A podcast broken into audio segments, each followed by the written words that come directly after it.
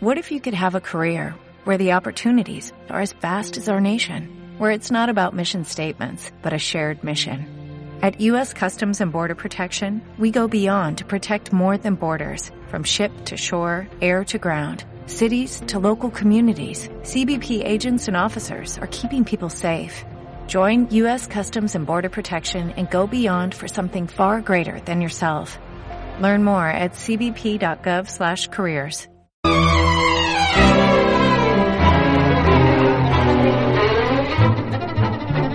¿Qué tal? ¿Cómo estáis? Bienvenidos a Oposiciones de Educación. Yo soy Diego, maestro, profesor y preparador de oposiciones. Y hoy os traigo una nueva sección, es totalmente novedosa, por favor, no os vayáis, no voy a hablar ni del coronavirus ni de nada por el estilo.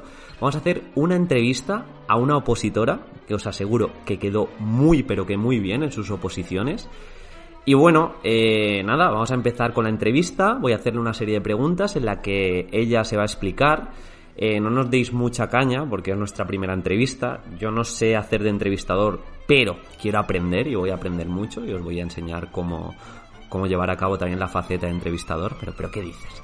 Bueno, eh, resumiendo, una opositora de inglés sacó plaza, quedó muy bien y estamos con María. Hola, buenas tardes. Soy María, llevo unos nueve años en docencia Empecé en el sector privado y bueno, luego quise dar el salto al sector público en 2016. Me quedé a nada de plaza y finalmente en 2018 fui nombrada funcionaria de, de carrera aquí en la comunidad valenciana. Vale, eso está muy bien, la presentación está muy bien. ¿Opositaste de qué? Me has dicho, porque no lo has dicho. Tienes razón, oposité por lengua extranjera, inglés. Vale, Está genial. ¿Y qué notas? ¿Tenías méritos? Cuenta un poquito que esto es lo que le interesa a los televidentes. bueno, sí, imagino que realmente lo que importa al fin y al cabo son los resultados. Pues en el tema saqué un 975, en el supuesto me fue bastante bien, la verdad, y saqué un 10, y la programación otro 975. Como puedes ver, la nota se quedó bastante alta y bueno, fui la primera de, de mi tribunal. Bueno, no está nada mal. Bien te acercas al 10, no llegas, vale, está bien, está bien. Respecto a méritos, ¿tenías algo? ¿Tenías porcentajes sobre 10? ¿Valía el 40% los méritos? Cuenta un poquito esa faceta que muchos opositores ahí tienen dudas. Bueno, en cuanto a los méritos, van cambiando dependiendo de la convocatoria de oposiciones. En este, en este caso, en el 2018, pues, pues tendría un 50% porque los años trabajados habían cambiado en referencia a 2016, pero bueno, máster e idiomas. La, la, oposición era un 60% y los méritos era un 40%. Realmente, al final, haciendo un cómputo global de, y con los porcentajes de cada parte, se me quedó un 8,3, 8,4, no lo recuerdo exactamente, pero bueno, por, por ahí oscilaba. Bueno, ahí está, ¿no? Que quedó la primera de su tribunal. Algo haría bien, digo yo. Y bueno, la tercera pregunta es clara. Aquí, en nuestro canal de podcast, los opositores suelen tener miedos. Yo tengo miedo ahora mismo también. Eh, ¿Cuáles fueron tus miedos eh, cuando opositaste? Destaca un poco tus miedos y cómo los resolviste. Pues sinceramente mi mayor miedo era no sacar plaza. Después de la preparación que llevaba y todo el tiempo que le había dedicado a las oposiciones, porque sí, sabíamos de antemano que la convocatoria iba a ser en el curso 2017-2018, pero yo previamente ya me había estado preparando la programación, eh, supuestos, porque si algo, si hay algo que es clave, es dedicarle tiempo a, a estas dos pruebas sobre todo a la programación, porque si ya la tienes hecha del curso anterior, te permite el año de oposiciones eh, dedicarte al estudio, al repaso y a profundizar en ciertos temas que de todas maneras en un año no te daría tiempo. Vale. Entonces, nada, dices que te planificaste bastante bien. En un año de no oposiciones preparaste la programación y entonces luego ya te centraste más en los supuestos y en los temas. Intuyo que también mejoraste la programación, porque estamos en continua formación y mejorarías algo. Correcto. Está claro que el curso anterior había dejado la, la programación terminada. pero como soy algo bastante inquieta, curiosa, me gusta mucho bucear en, redes, en, en, internet, pues siempre me gusta mejorar, mejorar lo que ya tenía. Y la verdad que fue un éxito, la programación gustó mucho al tribunal. Vale, luego hablaremos de esos recursos estrella y ese apartado de innovación que es tan potente en los ítems que tiene el tribunal. Pero ahora, entrando y concretando ya para la gente de inglés, aunque ya digo, luego tocaremos temas más genéricos que nos transferirán al resto de, partes, ¿qué piensas que es lo más importante dentro de una oposición de inglés? ¿Vale? Dentro de una oposición tan específica de lengua extranjera. A ver, en primer lugar, el nivel de inglés que el opositor tenga es importante. No es lo mismo un B2 que un C1 o un C2. Pero ojo, eso no lo es todo. He tenido compañeras que han sido nativas, por tanto que su primera lengua era el inglés, y, ellas iban muy seguras. Pero el hecho de que el inglés sea su lengua materna no tiene nada que ver en relación a la preparación o que vayan a sacar plaza. Lo que es realmente importante y clave en el proceso de oposición es lo bien preparada o preparado que vayas. Está claro que un buen dominio de la lengua extranjera ayuda, pero sin lugar a dudas creo que es clave la preparación. Sí, eso está muy bien. La preparación es muy importante, pero en este ámbito yo también conozco experiencias de opositores que les ha ido igual muy bien la preparación o tenían buenas propuestas prácticas, pero le han echado para atrás porque su nivel de inglés igual era un B1 para poner un marco, ¿vale? De referencia, aunque no importa B1, al final es como te defiendas y tu pronunciación, pero que has suspendido la oposición por eso, por tener poco nivel de inglés. Es importante también, ¿no? El, la pronunciación y, y todo. Claro. Al fin y al cabo hay que buscar un equilibrio. Es decir, tener un buen dominio de la lengua extranjera, pero eso no lo es todo. Se tiene que complementar con una buena preparación. Vale, vale, vale. Qué pesada con la preparación. Genial. Una buena preparación, pero ¿cómo te organizabas para llevar ese equilibrio? Es decir, entre tema, supuesto y programación, eh, sabemos que es tan importante estudiar el tema y hacer una buena primera parte como el supuesto. ¿Cómo te organizabas para no irte mucho al tema o para no irte mucho a otra parte? Explícame así un poquito y, y cómo te fue, vaya. Bueno, Diego, tú sabrás lo complicado que es trabajar y estudiar a la par, ¿correcto? Bueno, yo saqué plaza la primera. Sigue tú. bueno, pues es complicadísimo. Realmente es un verdadero reto. Intentaba que fuera en la medida de lo posible equitativo. Entre semana, pues trabajaba y por las tardes acababa el cole a las cuatro y media y lo que hacía me iba directamente a la biblioteca. Entonces, Todas las tardes le dedicaba unas dos horas a los temas, exceptuando la tarde de los jueves, que me la bloqueaba, y me dedicaba exclusivamente al caso práctico, al supuesto. Eh, en esta tarde, pues leía el enunciado, eh, subrayaba las ideas clave y buceaba en Internet para buscar recursos o para formarme e informarme sobre alguna casuística en especial, porque está claro que la variedad de temas que pueden salir en los supuestos es enorme y no sabemos siempre todo de todos. Entonces, eh, era importante investigar un poco sobre los supuestos. Entonces, durante la preparación, todas las semanas has hecho un supuesto práctico. Es decir, si por ejemplo estuviste 10 meses de preparación, cada semana hiciste un supuesto, más o menos te salió entre 30 y 40 supuestos.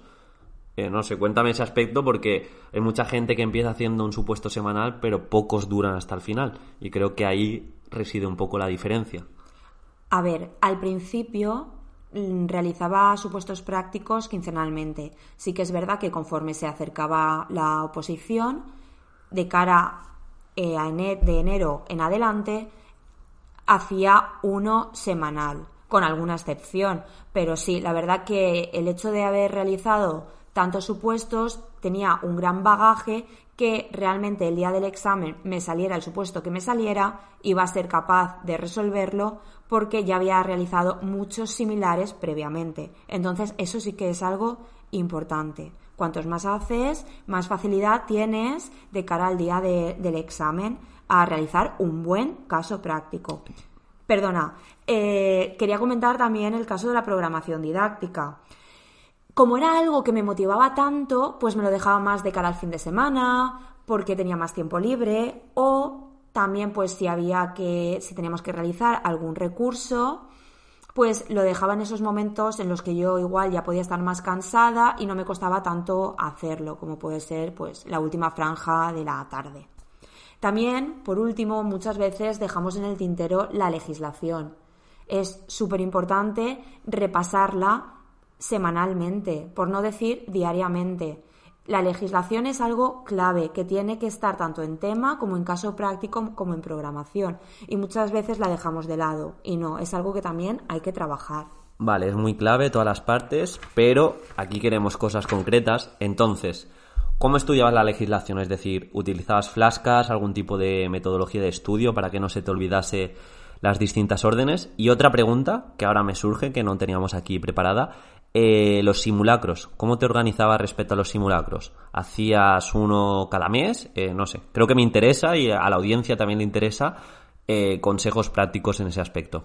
En cuanto a la legislación, pues me la organizaba por temas. Digamos, teníamos la, legislación general, por un lado, luego aquella legislación en relación a plurilingüismo, en relación a CRA, en relación a evaluación, y lo tenía como por secciones. De esta manera me resultaba mucho más sencillo ubicarla y a la hora de llevarla a la práctica en el caso práctico y en, cuanto al tema. ¿Y los simulacros? Cierto, casi se me olvida. Pues simulacros empecé haciendo eh, de temas uno al trimestre, pero sí que es verdad que en el último mes hacía de tema uno semanal. Hay una aplicación en el móvil que tú pones los temas estudiados y te selecciona pues tres temas al azar. La verdad que la utilizaba porque era una manera de, enfrentarme a una situación de examen y la verdad que me fue bastante bien. Y claro, el tema eh, valía un 50% y el caso práctico otro 50% y simulacros de supuestos lo hacías, porque yo creo que es para mucha gente su talón de Aquiles. Tienes razón. La verdad que simulacros de supuestos hice dos en todo el, curso, que es algo que yo hubiera mejorado y de hecho en la preparación de oposiciones que llevo a cabo se hacen más, porque es algo muy importante a la hora de, de ubicarte en un contexto de situación de examen. De situación real, ¿no? Correcto. Vale, perfecto.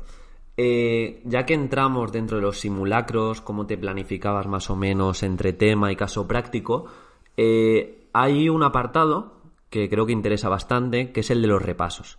¿Cómo gestionabas los repasos para no olvidar lo que has estudiado? Hemos visto aquí que uno de los mayores miedos de los opositores es olvidar lo que ya saben. Entonces, nos interesa y es tu momento. Sistema de repasos, por favor. Los temas los tenía organizados por bloque, por similitudes de, temas y esto me resultaba más sencillo eh, a la hora de estudiar. Eh, una vez eh, había acabado de estudiar todos los temas de ese bloque, dedicaba una mañana o una tarde a repasar todos los temas de ese bloque. Por tanto, era mucho más sencillo y mucho más rápido este, este repaso. Te estarás preguntando que cómo lo hacía. Pues me cogía el guion oficial de, de los diversos temas que tenía ese bloque y a partir de ese guion oficial me elaboraba el índice del tema que yo me había preparado, que era único y diferente al resto de, opositores. A través de ese, de ese índice, en cada punto hacía como un pequeño guion con las palabras clave que tenía ese tema. De esta manera, una manera de repasar. Y luego intentaba verbalizar aquello que diría en cada punto y en cada subpunto, sin olvidar la bibliografía, la legislación y webgrafía. Vale, eh, claro, aquí hay opositoras de inglés o opositores. Imagino que palabras clave eh, no saben lo que es. Te refieres a keywords, ¿no? Correcto, keywords. vale, eh, vamos a pasar a, a tema psicológico un poco y bueno, psicológico de tu desarrollo como persona. En el proceso de la oposición, ¿cuál consideras que fue tu mejor virtud, por un lado, y por otro, tu debilidad? ¿Vale? Eh, explica un poquito esto y cómo afrontaste también tu debilidad y cómo la superaste. Porque al final estás contigo mismo mucho tiempo y creo que, creo que es importante. Muy buena pregunta, Diego. Pues la verdad que después de reflexionar un poco sobre este tema, creo que mi mayor virtud fue la constancia. Como te he comentado previamente, eh, la preparación de las oposiciones no fue en ese año de oposiciones, sino que empezó previamente y, y seguir con esa preparación, el curso de antes, durante ese curso y la constancia, un seguimiento. Vale, si fue la preparación unas 40 semanas, fallaste algunas semanas sin estudiar, que dijiste, mira, esta semana me la cojo para mí, ¿Cómo fue esa constancia en términos ahí cuantificables? Mira, la verdad que una semana no me he cogido, pero sí que es verdad que como todo ser humano hay días que tienes picos, hay días que estás mejor, días que estás eh, peor, días que no te cunde el estudio. Entonces también tenemos que buscar nosotros un equilibrio dentro de nosotros mismos e igual ver que si estamos saturados o que ya no podemos más, tenemos que escuchar a nuestro cuerpo y parar Igual nos viene muy bien parar un día o día y medio, descansar, dar un paseo, salir con amigos, tomar unas cervezas y retomar. Vale, entonces tu mejor virtud, la constancia, digamos que de 40 semanas sí paraste algún día, pero no hubo semana que estuvieras totalmente blanca sin estudiar. Y en cuanto a tu debilidad... Pues mira, lo peor que pude hacer fue compararme con otros opositores.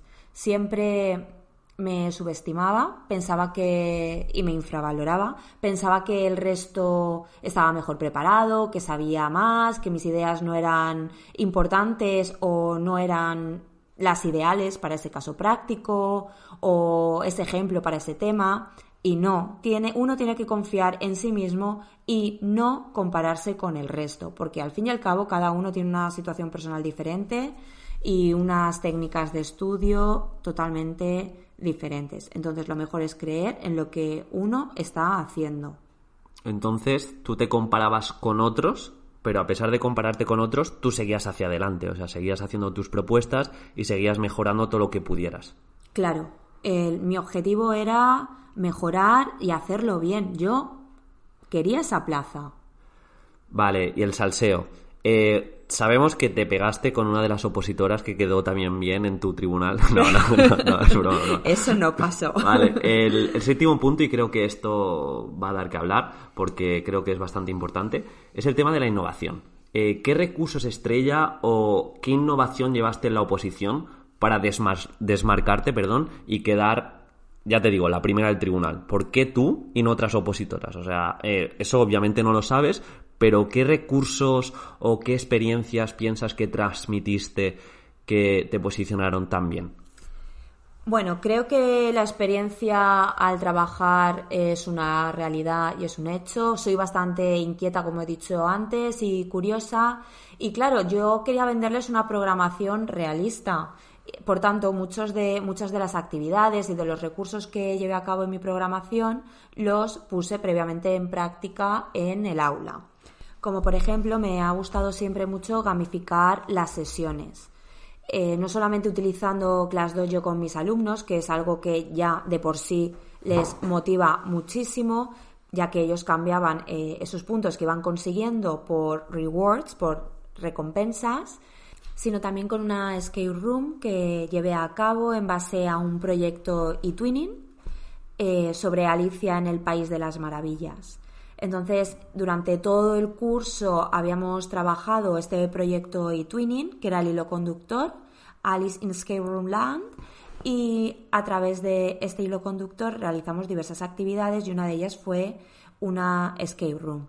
Entonces, como vi que todo esto funcionaba y que era algo realista y que se llevaba a cabo en los centros, lo plasmé en mi programación.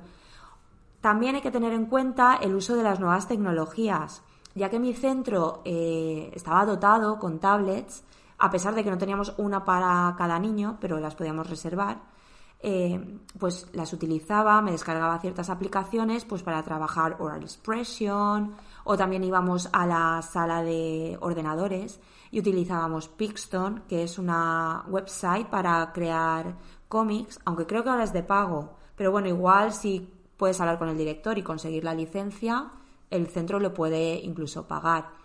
Otras eh, páginas que también utilizaba en relación a fomentar el placer por la, por la lectura era Story Jumper o Storybird, que también son para, pues, o bien para leer historias o bien para crearlas.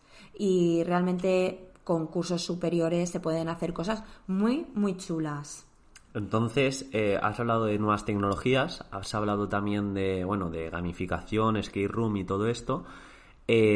¿Podrías decir algo sobre trabajo interdisciplinar o cómo fomentas igual otras competencias o otras actitudes así como novedoso que, pueda ayudar a, la gente que está escuchando esto? Sí, creo que es esencial eh, comunicarte y coordinarte con otros especialistas. En base a la gamificación que he explicado antes, con el profesor de educación física durante el tema en el que en inglés trabajaba la comida, eh, hicimos un fruit counter eh, en el que interdisciplinarmente, junto con este profe, pues llevamos a cabo este proyecto sobre cuántas piezas de fruta comían al día, a la semana y, e iban consiguiendo puntos. Entonces, esto les motivaba, además estábamos trabajando transversalmente eh, ciertas actitudes y, valores. ¿Y el profe hacía dominadas o...? Igual esto se lo puedes preguntar a él en una entrevista. Pull-ups. Bien, hemos hablado un poco de innovación. Eh, si los oyentes tienen aquí preguntas, que sé que esta parte más práctica interesa bastante, haremos otro podcast más práctico. Pero ahora me gustaría, antes me has hablado de descansos y creo que es importante y se habla mucho, mucho de ello y en ocasiones los opositores, sobre todo novatos, no saben cómo planificarse. Eh, ¿Cómo descansabas tanto a corto plazo en el día cuando empezabas a estudiar? Imagínate dos horas. Estoy estudiando dos horas y cada dos horas descanso tal. ¿Cómo a la semana y cómo al mes? Tanto a corto, medio, largo plazo. Muy bien, pues entre semanas solía acabar mis sesiones sobre el, de estudio sobre las ocho y media y dedicaba una horita o incluso hora y media a hacer deporte porque es importante moverse.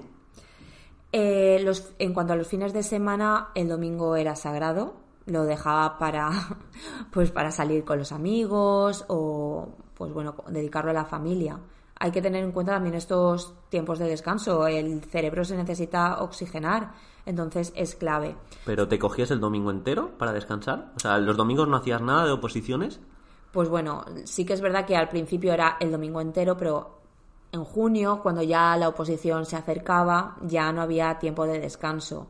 Me refiero, cogía el domingo para estudiar también, porque la veía ahí que estaba ya cerca, te entran los nervios, un poco el miedo, y estudiaba. Pero sí que es verdad que igual acababa un poquito antes de, estudiar, a las 7. O sea, es que es necesario descansar. Vale, eso que me estás comentando es un poco más a corto plazo. Sí que imagino que cada X hora salías a almorzar y todo eso.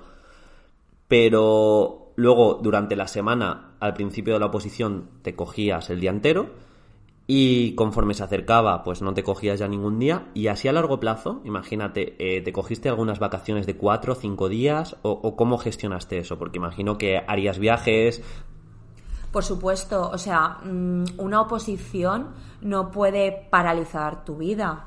Entonces, eh, sí, claro, viajé.